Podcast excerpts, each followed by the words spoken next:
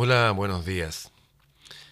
Hay gente que ha llegado en el pasado y nos ha advertido de la forma, los métodos silenciosos e invisibles que tienen la sociedad, los países, los imperios, para atacar a otras sociedades, países e imperios, que es mediante la subversión, en la destrucción silenciosa, en la socavación de los cimientos de la sociedad.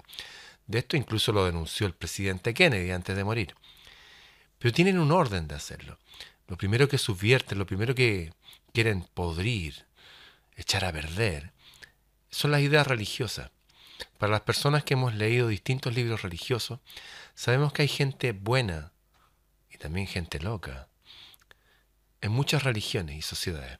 Pero yo apelo a la gente buena, la gente de moral poderosa, la gente, por ejemplo, toda nuestra ciencia, matemática, nuestra medicina incluso, vienen del mundo musulmán.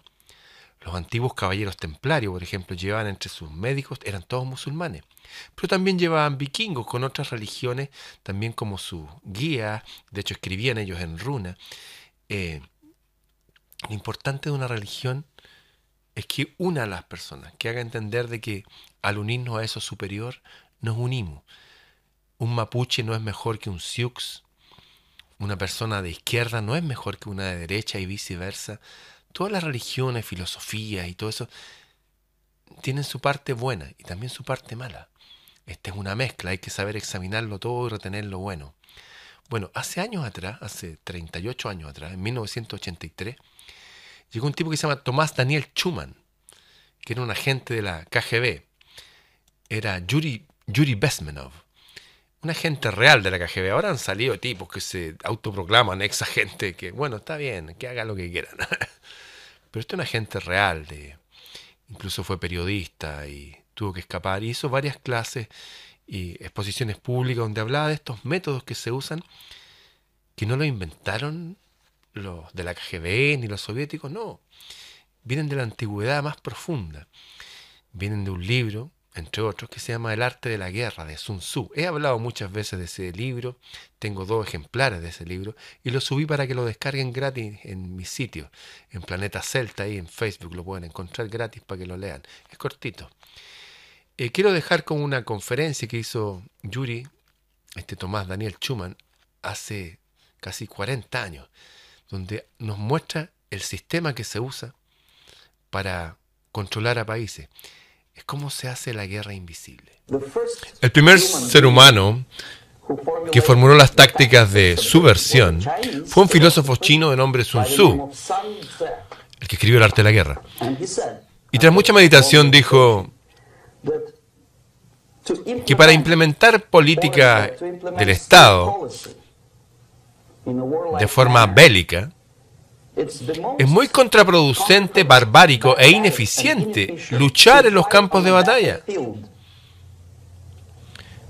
Ya saben, la guerra es la continuidad de las políticas estatales. Si quieren implementar exitosamente tus políticas del Estado e intentas hacerlo luchando, esta es la forma más estúpida de hacerlo. El arte de la guerra más sofisticada es no luchar en absoluto pero subvertir cualquier cosa de valor en el país de tu enemigo. Tanto que ha llegado el momento, la percepción de la realidad de tu enemigo está tan jodida, tan dañada, que no te percibirá como un enemigo. Y su sistema, su civilización y sus ambiciones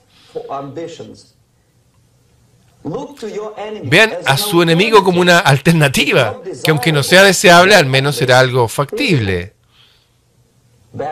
Mejor rojo comunista que muerto, por ejemplo. Ese es el propósito definitivo, el último paso de la subversión, después de lo cual podrán conquistar al enemigo sin tener que disparar una sola bala. Sí, la subversión es exitosa. Esto es lo que significa subversión. Básicamente consiste en cuatro periodos en el tiempo Empezamos por aquí y vamos hacia abajo en el tiempo. Este es el punto de inicio. El primer capítulo de la subversión es el proceso que llamamos sencillamente desmoralización de la población.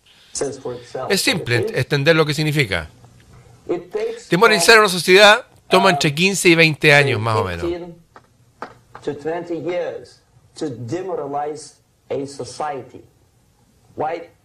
¿Por qué 15 o 20 años? Este es el tiempo suficiente que toma educar a una generación de estudiantes o niños.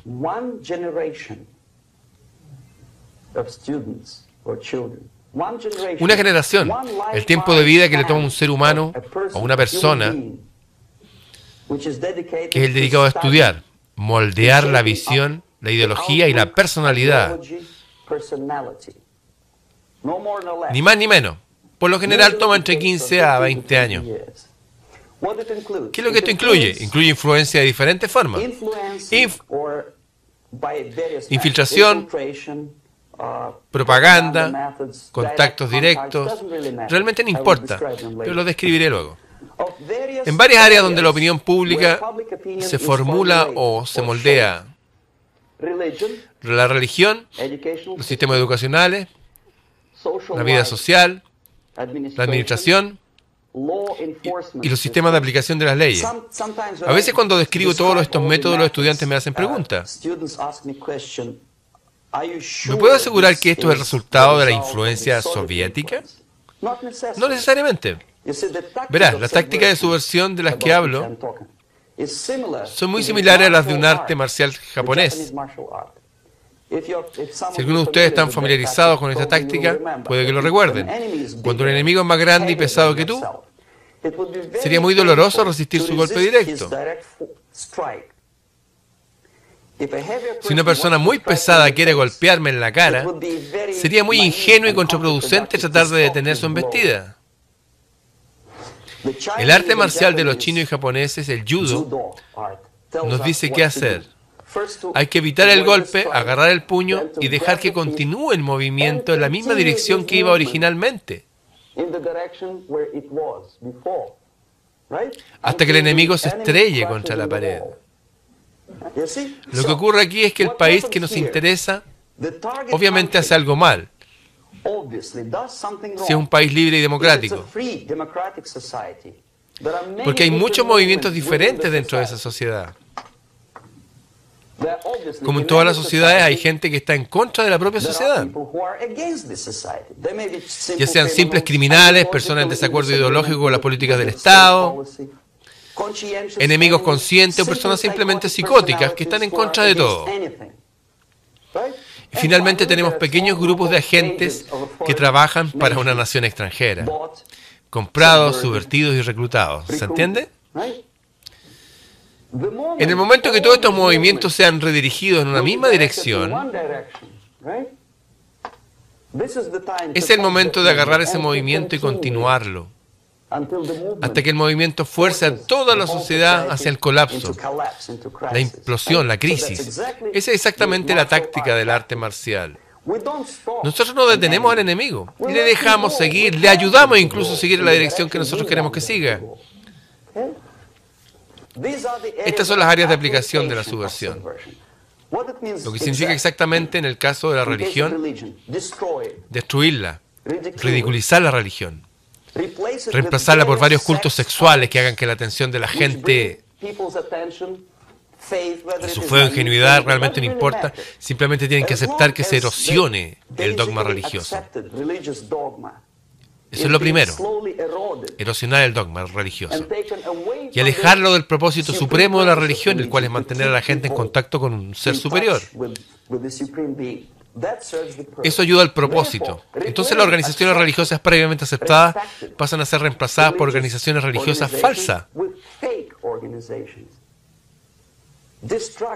Distraer la atención de la gente del tema verdadero y atraerlo hacia temas falsos distintos. Educación. Distraerlos de aprender algo que sea constructivo, práctico y eficiente. En vez de matemática, física, lengua extranjera y química, enseña la historia de guerra urbana, comidas naturales, economía doméstica, su sexualidad.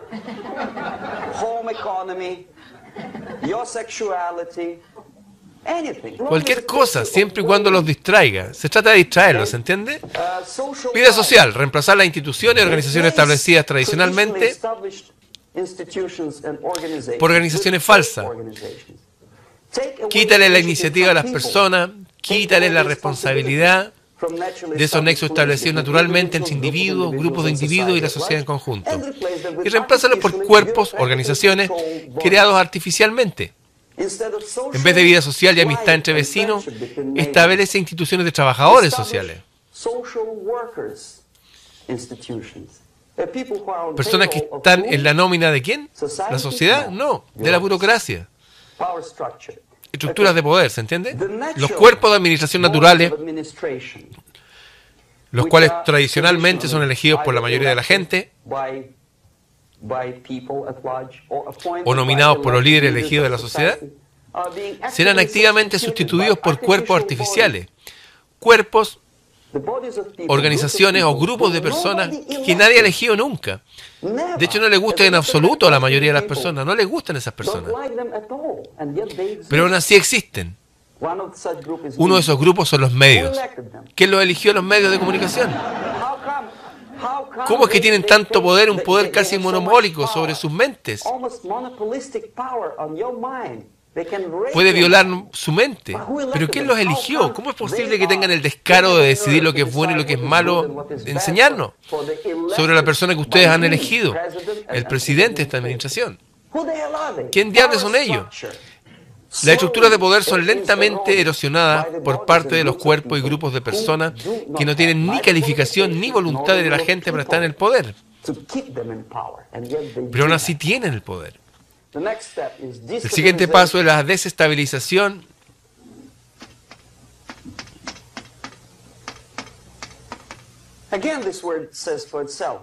Otra vez esta palabra se explica sola para desestabilizar todas las relaciones, todas las instituciones aceptadas y organizaciones en el país de tu enemigo. ¿Cómo lo hace? No tienes que mandar un batallón de agentes de la KGB para bombardear los puentes. No. Sencillamente dejas que lo hagan ellos mismos.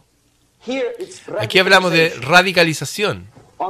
En el estado de desestabilización no podemos entrar en el conflicto, no entramos en el conflicto. Incluso en una familia, el marido y la mujer no pueden decidir cuál es mejor. El marido quiere que los niños coman en la mesa y la mujer quiere que el hijo corra por la habitación y tire la comida por el suelo. No pueden llegar a un acuerdo a menos que empiecen a pelear. Es imposible alcanzar un compromiso constructivo entre vecinos. El proceso de desestabilización generalmente lleva directamente al proceso de crisis. En el caso de la nación desarrollada, que es el área donde yo trabajaba, el proceso empieza cuando los cuerpos de poder legítimo, la estructura social colapsa. When the legitimate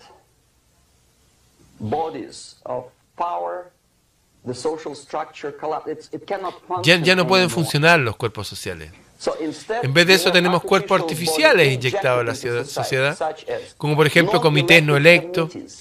¿Recuerdan que estuve hablando de ellos aquí? Trabajadores sociales que no son elegidos por la gente, medios que se autoproclaman dueños de sus opiniones, algunos grupos extraños que clamaban saber dirigir la sociedad hacia el futuro. Por lo general no tienen ni idea, solo les importa acaparar la nación para vender su propia mezcla de ideología o mezcla de religión e ideología. Aquí tenemos todos estos cuerpos artificiales reclamando el poder. Si les niegan el poder, lo van a tomar a la fuerza. En el caso de Irán, por ejemplo, de repente aparecieron comités revolucionarios. ¿Qué tipo de revolución? No había ninguna revolución todavía, pero aún así tenían esos comités. Tomaban el poder del juicio, tenían el poder de ejecución, tenían el poder de la legislación y el poder judicial.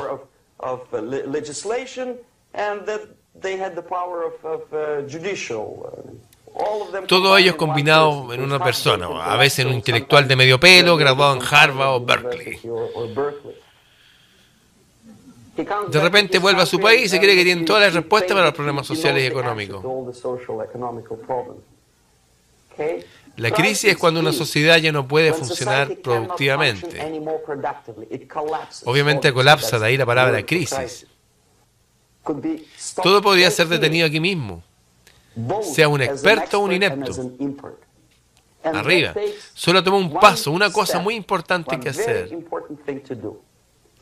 No tienes que expulsar a todos los agentes de la KGB de Washington, D.C. La solución más difícil a la vez simple contra la subversión.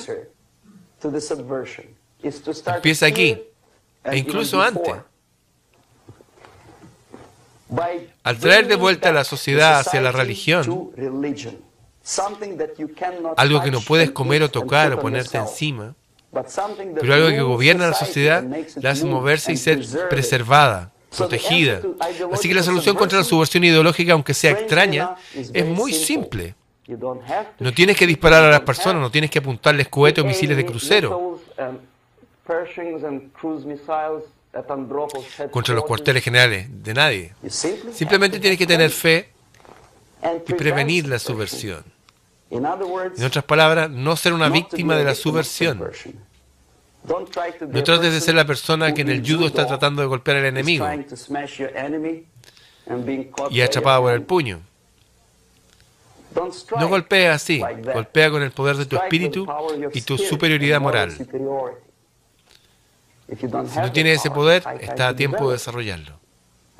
Y esa es la única respuesta. ¿Qué les pareció este real agente de la KGB? Hay gente buena también en la KGB y en todas las organizaciones de inteligencia. De ahí salieron los agentes generalmente jóvenes o a veces muy viejos que ya se están muriendo, que quieren decir la verdad, quieren colaborar. Hay gente buena y mala en todos lados. Y aquí nos acaba de enseñar que lo primero es derribar la moral y en 15 o 20 años la educación de una generación, no sé, yo cuando era niño veíamos cosas de superhéroes, qué sé yo. Ahora les ponía a los niños hace unos años atrás ver unas esponjas que hablan y uno lo ve como algo inocuo, inofensivo. ¿Seguro? Aquí hay ya siglos de inteligencia en cómo funciona la mente humana. El ser humano necesita arquetipos.